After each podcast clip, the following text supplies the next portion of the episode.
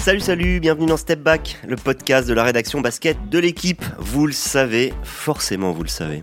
LeBron James a battu mardi le record de points inscrit en saison régulière NBA.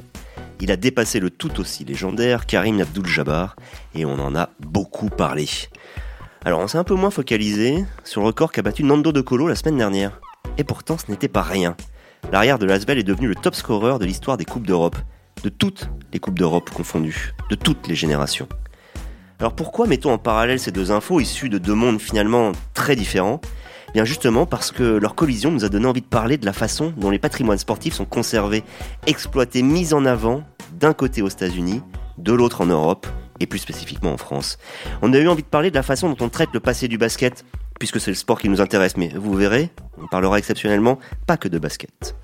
On parlera de ce qui est fait, ce qui est bien fait, parfois pas fait, de ce qu'il faudrait faire et de ce qui va être fait d'ailleurs, parce que les temps changent.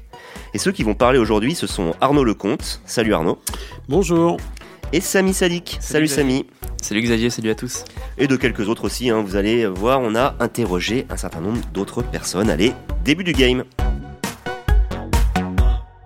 Alors messieurs, avec euh, tout l'immense respect euh, qu'on a pour Nando, Nando de Colo, on va évoquer en premier lieu le record le plus frais, c'est celui de LeBron James.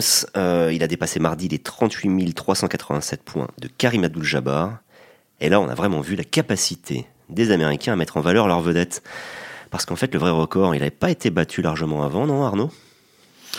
Ah euh, oui, c'est sûr que le, si tu fais allusion au, record de saison régulière que vient de battre euh, LeBron James, euh, on peut effectivement s'interroger sur le fait que eh bien les records en playoff aux États-Unis notamment sont dissociés du record de, de, saison régulière. Et en effet LeBron a cette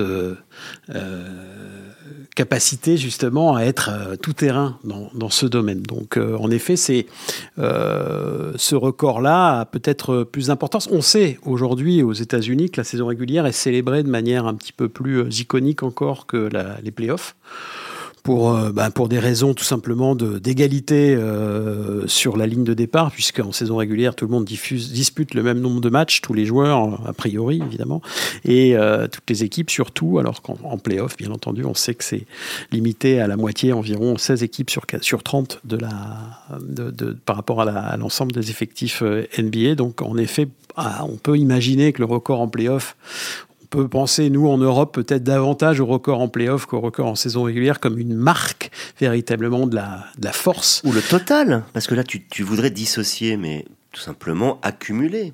Alors on pourrait cumuler, on pourrait imaginer aussi que, euh, en effet, on, prenne en compte davantage encore que le total scratch, la moyenne de points, qui me semble d'ailleurs moi, à, mon sens, bien plus euh, significative que la moyenne, euh, enfin que le total scratch, bien sûr, qui qui marque une longévité, évidemment.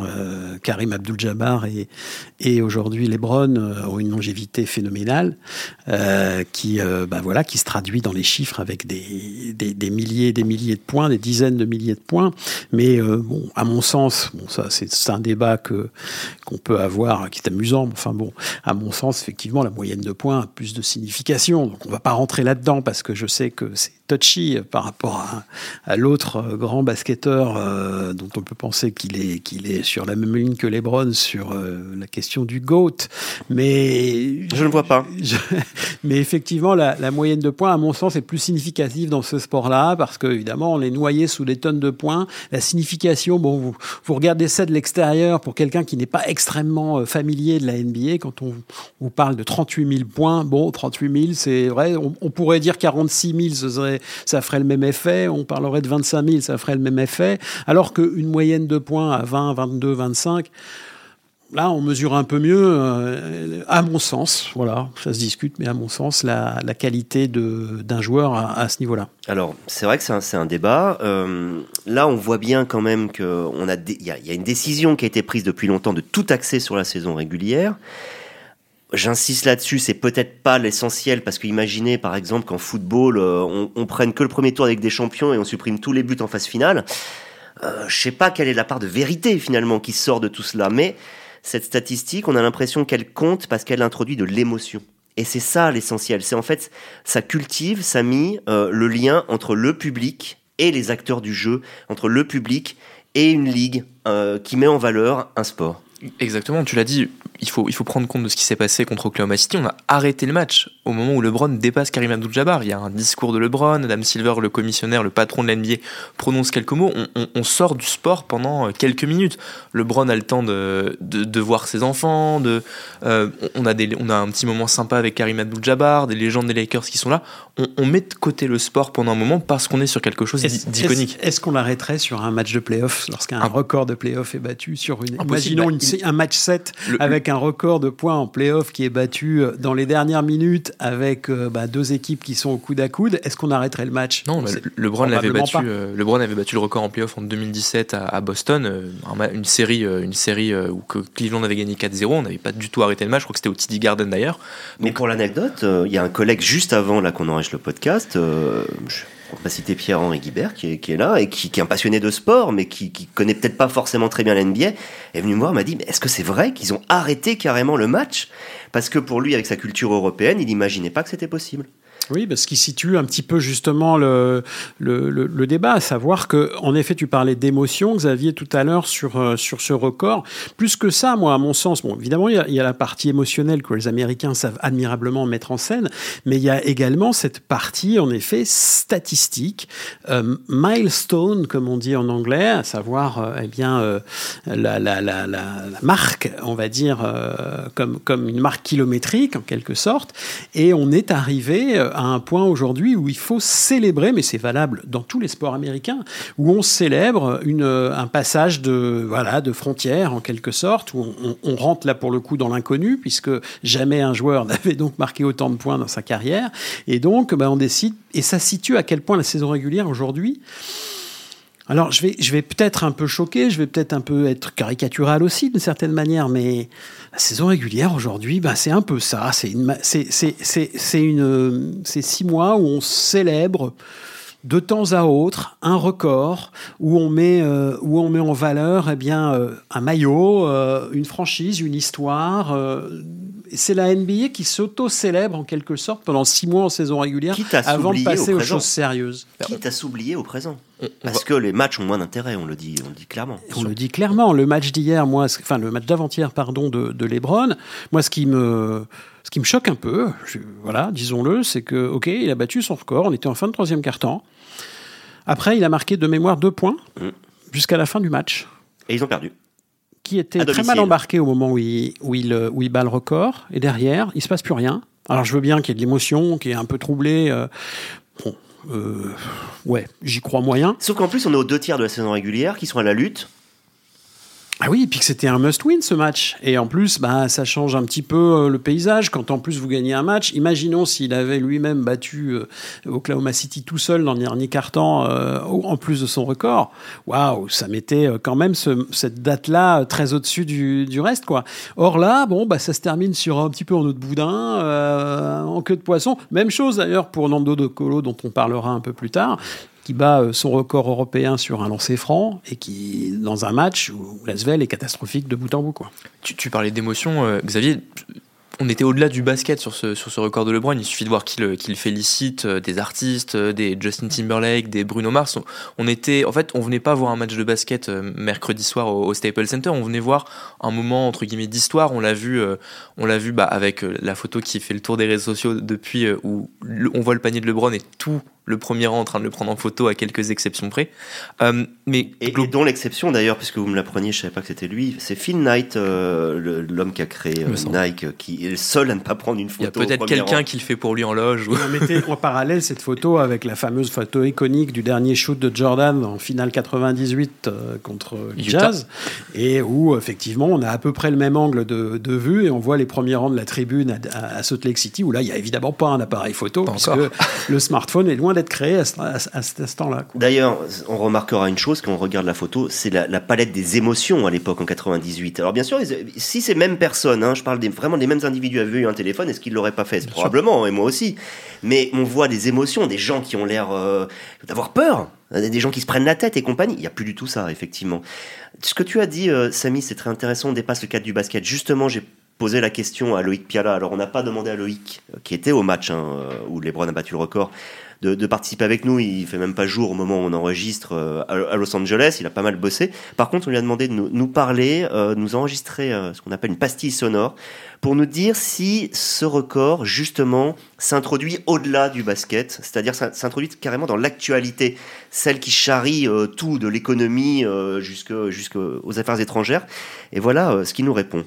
Non, non, non, ça, ça, c'est tout le pays euh, s'y est intéressé. Le Washington Post a écrit sur son chemin euh, vers l'immortalité. Euh, le New York Times avait un, journaliste présent, USA Today, CNN ont, ont, couvert, ABC News aussi, même dans son émission matinale pour annoncer le, le match du soir. Pour ABC News, c'est un peu normal parce qu'ABC est un diffuseur de, de, la NBA, mais le journal du soir de, de CBS, l'une des, des, grandes chaînes du pays, en, en a parlé. On en aurait peut-être parlé encore encore un petit peu plus si euh, LeBron James avait battu leur record euh, la semaine prochaine, parce que mardi soir, il y avait le, discours sur l'état de l'Union de, Joe Biden. Évidemment, ça, c'était euh, un des grands rendez-vous politiques de, l'année et ça a été la une de, tous les médias américains ce qu'on entend là, dans ce que nous dit Loïc, c'est quand même qu'on compare un événement sportif à l'un des moments les plus importants de la vie démocratique américaine. Mais parce que LeBron n'est pas qu'un simple sportif, c'est le premier, donc c'est le premier joueur de basket qui devient milliardaire avant la fin de sa carrière. C'est une voix engagée sur les questions sociales et sociétales. On se souvient de ses passes d'armes avec euh, Donald Trump au moment où celui-ci était à la Maison Blanche, de ses prises de parole également euh, pour, sur les questions de justice sociale après après des, des, des, bavures policières qui ont qui ont choqué beaucoup la, communauté afro-américaine. Donc c'était plus qu'un c'était un rendez-vous avec l'histoire pour pour quelqu'un qui est plus qu'un joueur de basket. Ça explique le, le côté catalyseur de ce moment qui était au-delà du sport, au-delà d'un simple match de saison régulière. D'ailleurs, on n'a presque pas eu le sentiment que le, voir les Lakers perdre, c'était finalement. Ça restera une note de bas de page sur cette soirée-là. Et euh, si jamais LeBron est devenu ce qu'il est devenu, c'est le savoir-faire, c'est la vente des Américains. Et pour ça, ils se servent énormément des stats les stats jusqu'à ne plus savoir qu'en faire, jusqu'à ne plus savoir où les trouver. Enfin, ils savent très bien le faire, justement. Et, euh, et là-dessus aussi, j'ai demandé à Loïc euh, de nous parler de cette obsession américaine pour les stats qui dépassent largement le cadre du basket. Mais aux États-Unis, le sport majeur pendant très très longtemps, ça a été le baseball qui se prête peut-être plus à la statistique euh, que d'autres. Euh, vous vous souvenez peut-être du film Moneyball qui raconte l'histoire de, euh, de Billy Bean des, des, Oakland Athletics, de comment il a utilisé la data, les données sur les joueurs pour concurrencer des, des franchises qui avaient beaucoup plus de moyens que, que son équipe. et puis tout ça, ça s'est élargi aux, autres sports, y compris donc le, le basket qui est peut-être aussi facile à lire avec les rebonds, les points. Peut-être plus que du, foot euh, chez nous. Euh, par exemple, les journalistes les utilisent aussi beaucoup, ces statistiques. Parfois, ça permet un peu de, maquiller un manque d'analyse sur les joueurs eux-mêmes et sur le, jeu d'une équipe. Alors il est très intéressant ce point soulevé par Loïc. Arnaud, on a tous vu passer ces stats parfois un peu totalement surréalistes sur, le joueur qui avait marqué le plus de points un 12 novembre face à une équipe de la conférence Ouest dans le premier quart-temps de la main gauche euh, sur Fedaway, quoi. Un soir de, un soir de tempête. Euh, oui, moi je me souviens pour avoir eu la chance de, de, partir souvent en reportage en NBA dans les années 2000, euh, que euh, bah, lorsque vous débarquez sur un match, euh, quel qu'il soit, de saison régulière ou de playoff, bah, vous, allez, vous, vous allez en salle de presse, vous passez en salle de presse quand vous êtes journaliste, et puis bah, là, vous avez un, tout un tas de, de, de notes, de documents, euh, de dossiers, de, de petits bouquins où il y a à peu près deux heures minimum, et je n'exagère pas, de lecture euh, de stats diverses et variées du match du soir.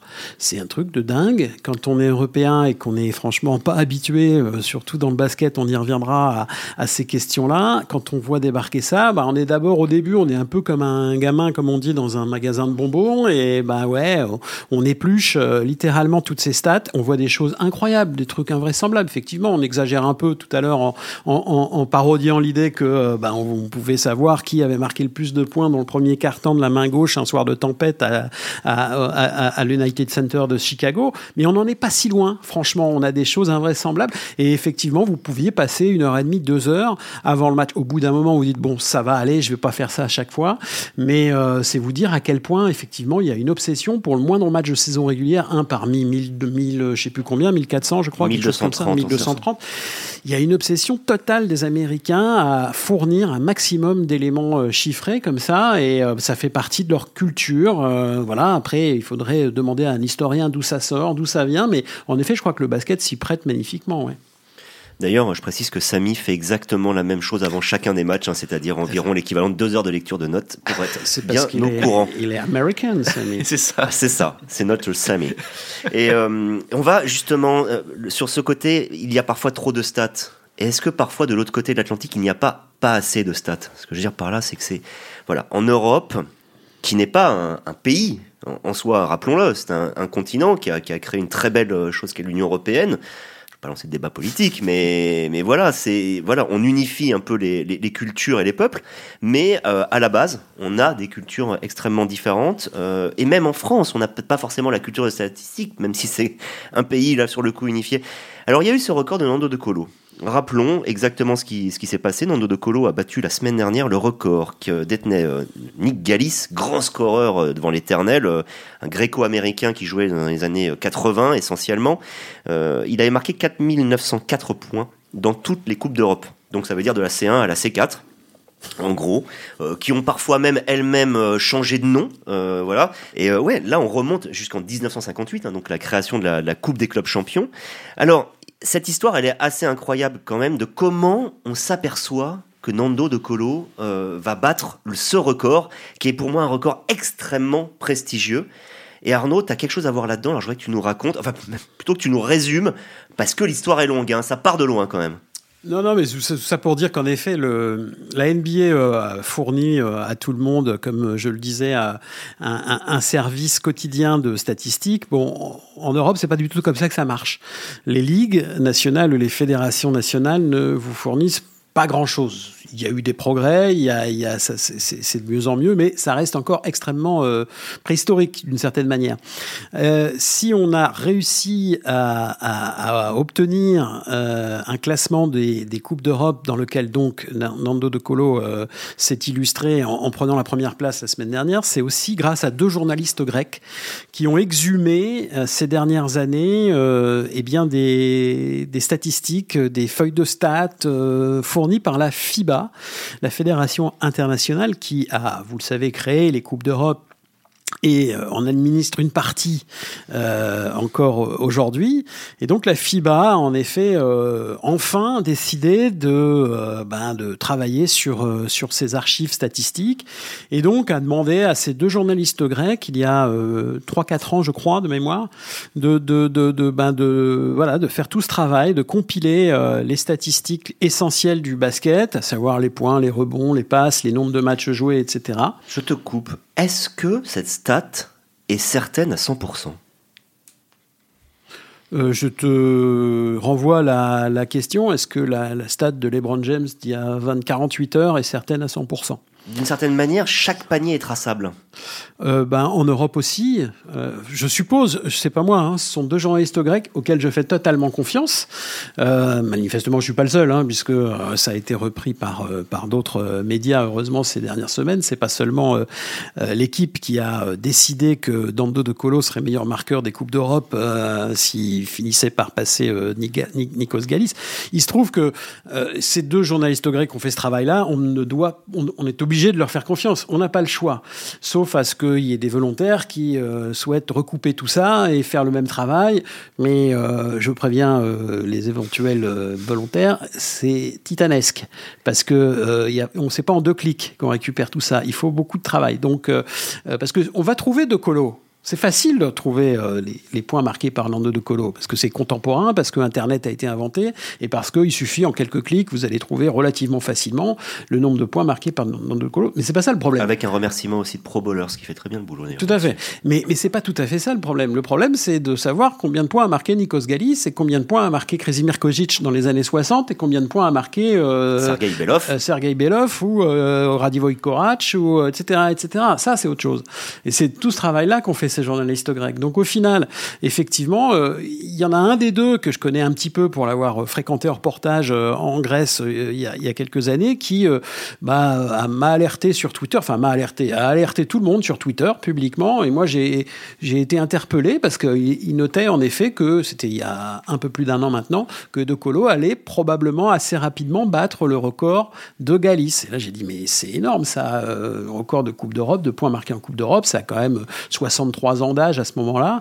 Je me dis bon c'est à suivre de près quoi. Donc je me suis renseigné auprès de lui et il m'a fourni une liste, un top 10 des, euh, à son pointage en décembre 2021 du, des, marqueurs euh, all-time des Coupes d'Europe. Et c'est à partir de là que bah, on a suivi match après match quasiment l'évolution pour arriver la semaine dernière à ce que De Colo bah, officiellement soit le meilleur marqueur all-time des Coupes d'Europe. Ça a été d'ailleurs validé 48 heures plus tard par la FIBA qui s'est déplacée en l'honneur en l'honneur de De Colo à Villeurbanne pour lui remettre un cadre. Euh, commémoratif, mais qui venait, c'était euh, Andreas Zaklis, hein, c'est-à-dire le patron de la FIBA, qui est venu remettre ce cadre avec Jean-Pierre Suta de la Fédération française euh, à, De Colo. Donc voilà, la véracité du truc, on est un peu obligé d'y croire. Encore un symbole. On arrête le match aux États-Unis. En Europe, on, le fait deux jours, on le fait deux jours plus tard. On l'arrête pas, alors d'autant plus. Oui, on le fait deux jours plus tard. Pour quelle raison? Là encore, c'est toute la subtilité, on va dire, du basket européen. C'est qu'évidemment, euh, il bat ce record lors d'un match d'Euroleague. Comme vous le savez, l'Euroleague et la Fédération internationale, la FIBA, sont en guerre depuis 20 ans. La FIBA a perdu euh, l'administration de l'Euroleague, l'organisation de l'Euroleague, etc. Donc, la FIBA, il était hors de question qu'elle vienne remettre un, enfin, célébrer le record de De Colo lors d'un match d'Euroleague. Donc, la FIBA est venue remettre euh, le cadre commémoratif à Nantes de Colo 48 heures après lors d'un match à domicile en championnat de France qui reste sous la coupe là de la fédération internationale d'une certaine manière. Et notre but c'est pas de, taper hein, sur le, basket et, le basket français en disant que le travail euh, n'est pas fait parce que d'abord je pense que c'est une question de culture. C'est vrai que c'est pas notre culture. Alors on pourrait élargir le sujet. On peut, pourra peut-être le faire d'ailleurs à un moment sur le côté économique aussi des choses. C'est peut-être plus facile quand on a une ligue avec 2000 employés comme la NBA, d'en employer 50 à aller fouiller le passé et les stats et de mettre tout ça au jour avec une base de données performante. J'ajoute même que la, NBA, c'est un enjeu économique pour les stats. quand ils sont passés à Paris pour le, match Chicago-Détroit, il y a eu une conférence sur un peu leur rapport à la technologie et le, et le PDG de l'entreprise qui est mandaté par la NBA pour gérer son, euh, son site de statistiques est, venu expliquer euh, son travail et euh, a expliqué alors si, si, euh, si mes notes étaient bonnes, qu'ils avaient 15 millions de visiteurs uniques sur, euh, par an sur cette page NBA Stats. Donc c'est vraiment un enjeu économique de premier plan pour eux. Un enjeu économique qui demande elle-même de l'investissement économique. Exactement. La boucle est bouclée finalement. Et c'est vrai qu'en Europe, on n'a pas ça. Tout est business aux États-Unis. Hein. Il faut vraiment. L'arrêt de match de mardi soir est émotionnel, mais il est aussi business. Mais l'émotion est business. C'est cette phrase-là, on peut l'arrêter en, en 3-4 mots. Et on voit, par exemple, là, on va se déporter exceptionnellement dans Step Back, on va parler de rugby. Pour vous montrer qu'en fait, ce qui s'est passé sur De Colo, il se passait exactement la même chose dans le rugby, quasiment au même moment. Et encore une fois, c'était l'équipe, c'est pas pour nous mettre en avant, peut-être que c'est simplement parce qu'on est plus nombreux, qu'on a un peu plus le temps, parce qu'on a la chance de pouvoir se déplacer, de rencontrer les gens, d'avoir des informations. Mais j'ai demandé à, mon collègue, à notre collègue, Alex Bardot, de nous, raconter l'histoire euh, du record qui vient d'être battu par Antoine Dupont et Robin Tamac, c'est-à-dire c'est la charnière de l'équipe de France. La charnière, c'est euh, demi d'ouverture, demi de mêlée, c'est euh, essentiel dans, le 15. Et, voilà, ils ont battu un record dernièrement, et il va nous raconter comment ça a été révélé. Donc ce qui s'est passé, c'est qu'il y a un an, on a voulu faire un sujet sur la charnière Tamac-Dupont, euh, qui commençait à prendre de l'expérience, qui avait, dont on avait remarqué qu'elle euh, perdait peu de matchs. Et donc euh, bah, j'ai commencé à me jeter dans les stats, à regarder, j'ai vu le nombre de matchs qu'ils avaient ensemble, et en regardant le nombre de matchs, je me suis dit, bon, je vais essayer d'aller plus loin, je vais essayer de regarder comment ils se situent par rapport à d'autres charnières.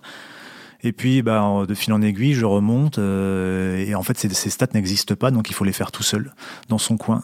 Euh, faire les calculs en essayant d'oublier personne, de prendre tout en compte. Euh, ce qu'on s'est dit, c'est qu'on se limitait à la période professionnelle, donc ça remonte qu'en 95 pour le rugby. Et donc, il y a un an, ben, on a constaté qu'ils étaient environ à 16 matchs, je crois, et que le, record était à 21. Et donc on a attendu euh, quelques semaines, que le, quelques, quelques mois plutôt, que le, les matchs passent et qu'ils continuent à enchaîner. Et donc ils ont battu le record de, sélection en commun à la charnière euh, contre l'Italie, en Italie. Euh, mais on est les seuls à avoir sorti cette info parce qu'en fait le, le, calcul n'existe pas. En fait, personne aujourd'hui, ni World Rugby, ni la Fédération française de rugby, ni le tour en destination, Personne ne prend ça en compte, euh, ne calcule ce genre de choses-là. Et euh, c'est bon, du coup, ça fait un, ça fait un peu non-événement presque, euh, mais je trouve que ça raconte quand même quelque chose cette stat sur sur la force de cette charnière du point de Tamac, et c'est pour ça que finalement, pour nous, éditorialement, c'est intéressant. Donc ce qu'il nous dit, Alex, là sur le coup, c'est que tout ça, c'est pas anecdotique. C'est-à-dire qu'en fait, la stat permet d'agripper les gens mais une fois qu'on a agrippé les gens, on leur vend du personnage et de l'émotion. Et c'est ça qui va permettre de faire revenir les personnes. Je trouve qu'il y, a vraiment un truc hyper intéressant là-dedans, c'est l'épaisseur qu'on donne à un sportif à partir du moment où on le replace dans une histoire, Samy. Oui, bah, tu, l'as dit, l'exemple que donne Alex sur effectivement Antoine Dupont, Romain Tamac, on se rend compte qu'ils sont très jeunes tous les deux, mais qu'ils ont déjà une place dans l'histoire du 15 de France.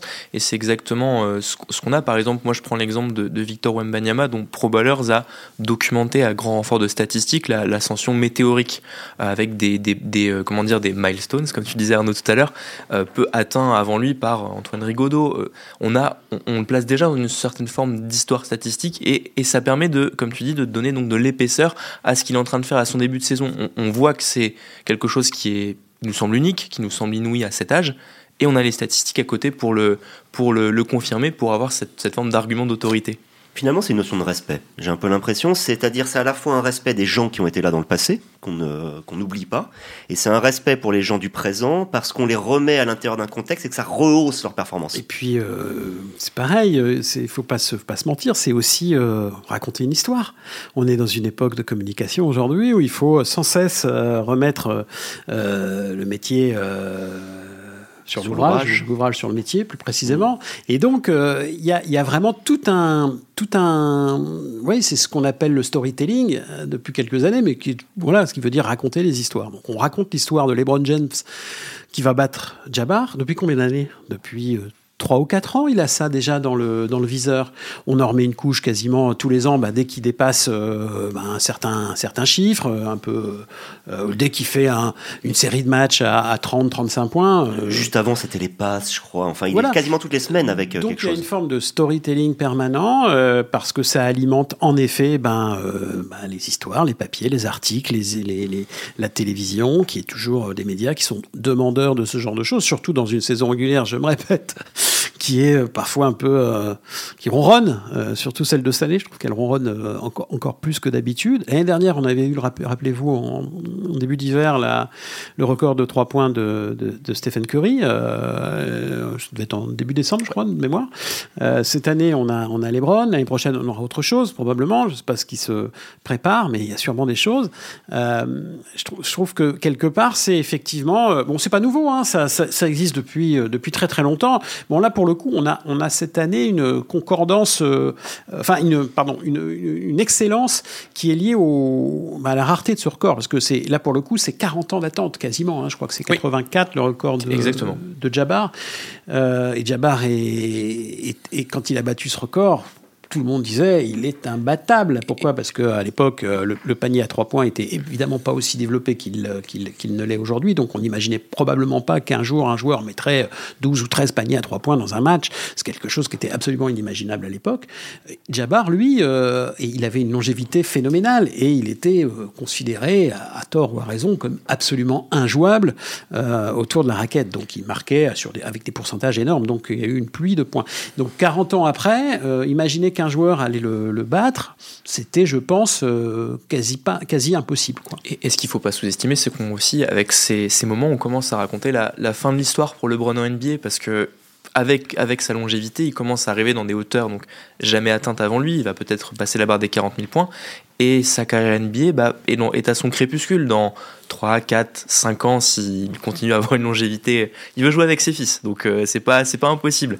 Mais on, est en train, avec ces moments-là, effectivement, de, de raconter. Enfin, c'est ces moments-là dont on va se souvenir de, de, de, sa fin de carrière, à moins que les Lakers réussissent à obtenir un titre ou faire un long parcours en playoff. C'est ces moments-là qui vont être ces ces bagues de champion de, sa fin de carrière. C'est ce qu'on ce qu'on retiendra quand on, parlera de la fin de carrière de LeBron. Une des grosses différences entre le basket américain et le basket français, euh, me semble-t-il, c'est que le basket américain, c'est un basket, on va dire, intégré, c'est-à-dire que la NBA maîtrise tout. La NBA, entendue comme le siège, elle a des franchises, mais ça veut tout dire. Hein. Franchise, c'est on te vend une marque, tu as le droit de l'utiliser, tu peux en avoir l'usufruit, mais c'est pas toi qui maîtrises.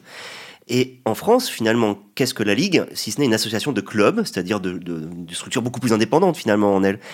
Est-ce que les clubs font le travail? Je discutais, il y a un, journaliste, un ancien journaliste des DNA, qui s'appelle Dominique Venling, euh, qui a écrit un bouquin magnifique qui s'appelle Basket in France, euh, qui est sorti l'année dernière aux, éditions ID Éditions.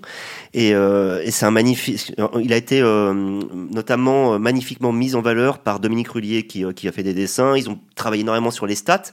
Donc je l'ai interrogé à savoir si ça avait été difficile. Il dit oui parce que finalement, ben, on n'a pas en France une vraiment beaucoup d'archives, on n'a pas de culture. Il a fallu attendre euh, le 21e siècle, c'est-à-dire l'année 2000, pour avoir euh, une histoire du basket français hein, déjà. C'était celle de Gérard Bosque. Et il dit l'équipe a fait, euh, le boulot, Maxi Basket le faisait à une époque, mais les clubs, par exemple, n'ont pas cette culture-là. Arnaud, est-ce que toi, tu es au courant d'initiatives qui viendraient des clubs pour justement se mettre en valeur par la, mise en valeur de leur histoire?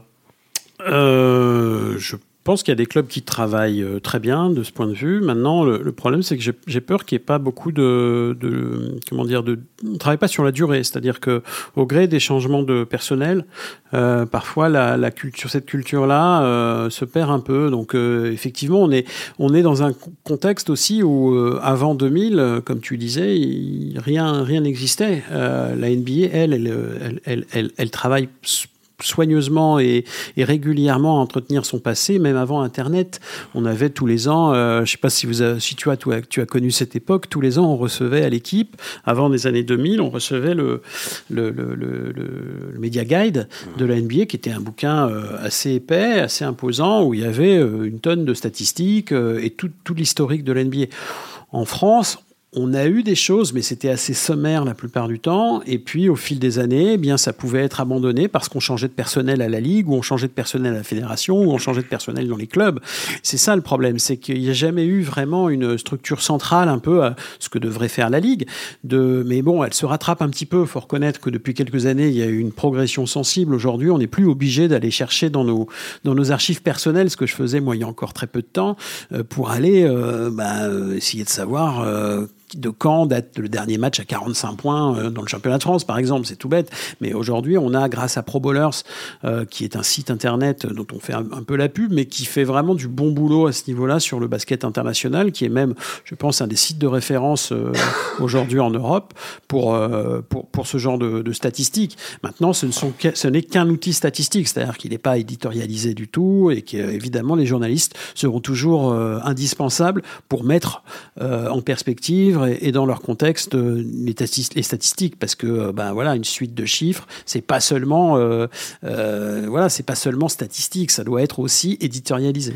Pour pour parler de la France et de l'Europe en général par rapport à la NBA il y a un truc qui est vachement important c'est que la NBA c'est tous les ans 82 matchs de saison régulière c'est tous les ans une phase de playoff qui, peu ou prou, est selon la même formule depuis toujours. Les ligues sont passées de 5 à 7 matchs. C'est le seul changement en 30 ans. Euh, en Europe, que ce soit les compétitions européennes ou, les, ou le championnat de France, même si de ce côté-là, il a acquis une stabilité depuis quelques années, euh, ben, on change de formule comme de chemise. Euh, le nom de, les noms des Coupes d'Europe changent régulièrement. On se prend la tête tous les ans pour savoir si le recoupe est la C2 ou la, Ligue des Champions est la, C, la C3 ou inversement. Euh, L'Euroleague a changé de main. Euh, combien de fois elle a changé de formule?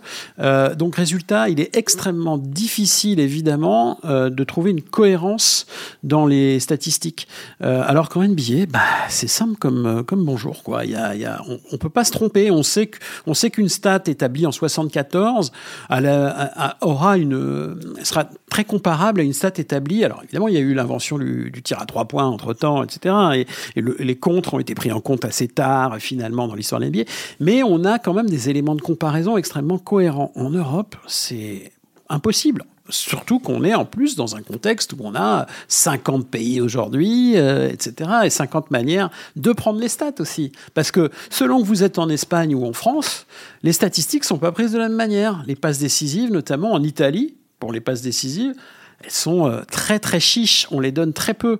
Euh, en Europe, euh, maintenant, il y a une, l'Euroleague essaye d'imposer une uniformité dans la prise de stats, évidemment, d'un pays à l'autre. Néanmoins, pour comparer deux championnats différents, par exemple domestiques, les passes décisives en Italie n'ont absolument pas la même valeur que les passes décisives en France ou en, Espagne. Et même en France, ça dépendait du club, hein, puisqu'on sait très bien que le détenteur des records, Pierre Bressan, qui faisait des matchs à 14 passes à peu près tous les deux jours, bon, il y avait un calcul sur le passe décisif qui était, on va dire, euh, spécieux. Aujourd'hui, il y a eu un travail de la Ligue qui forme les statisticiens. Voilà. Donc, euh, à partir de là, euh, normalement, on a quand même d'une salle à l'autre. Bon, après, vous pouvez faire la même accusation aux statisticiens des, trois pistons, hein, qui a peut-être favorisé.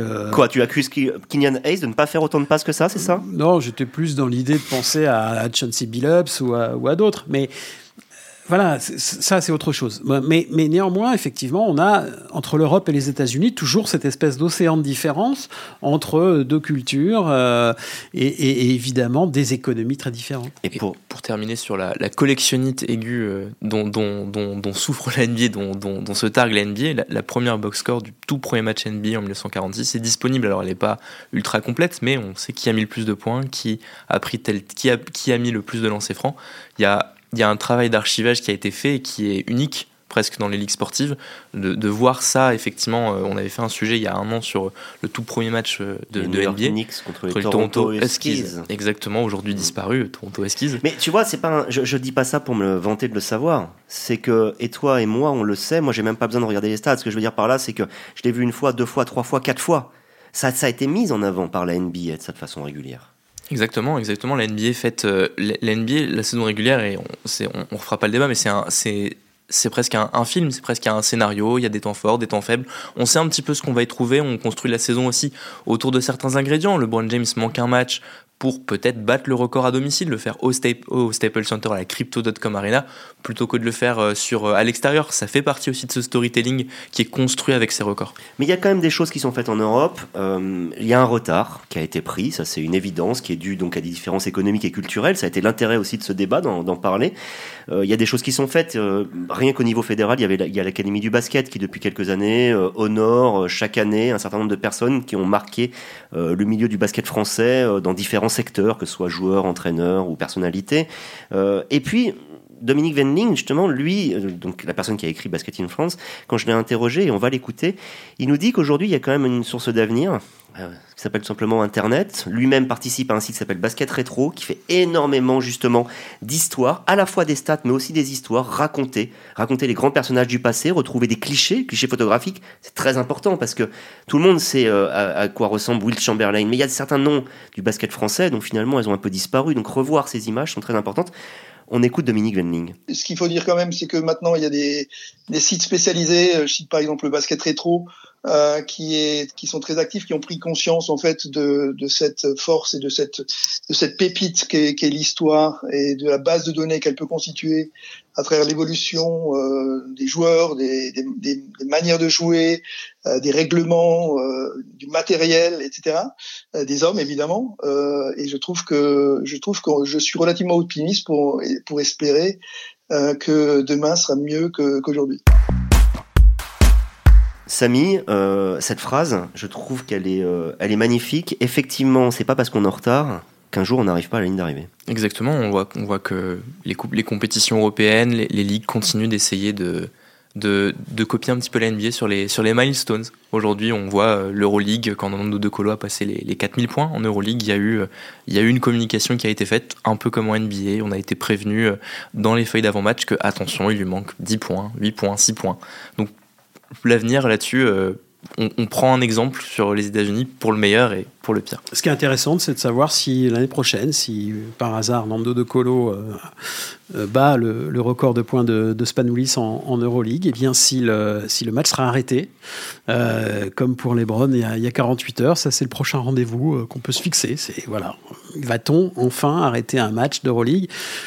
Moi, je suis quasi sûr que non, mais je peux me tromper. J'espère me tromper. Bah, disons que si jamais c'était pour un match de Lasvel pour la qualification au playoff à deux journées de la fin de la série régulière, ce ne sera pas. Mais j'avoue qu'à ce moment-là, je serais content parce que ça voudrait dire que Lasvel est encore en lice pour les playoffs à deux journées de la fin. Ce serait pas si mal. Ça dépendra où c'est parce que si c'est au pionnier, de Belgrade, je suis pas totalement certain si c'est chez, chez l'Olympiakos, ça peut être risqué aussi d'arrêter le match. Ah bah si c'est au pionnier et qu'il faut prendre un gâteau d'anniversaire, ils pourront, ils auront les briquets qui arriveront directement sur le parquet. Ça c'est toujours un avantage. Merci messieurs, merci beaucoup pour euh, ce débat, cette euh, mise en valeur ou du moins euh, ce débat sur la mise en valeur, je sais pas si on l'a mis nous-mêmes en valeur, du patrimoine du basket à la fois international et français. Merci et à la semaine prochaine. Ciao ciao.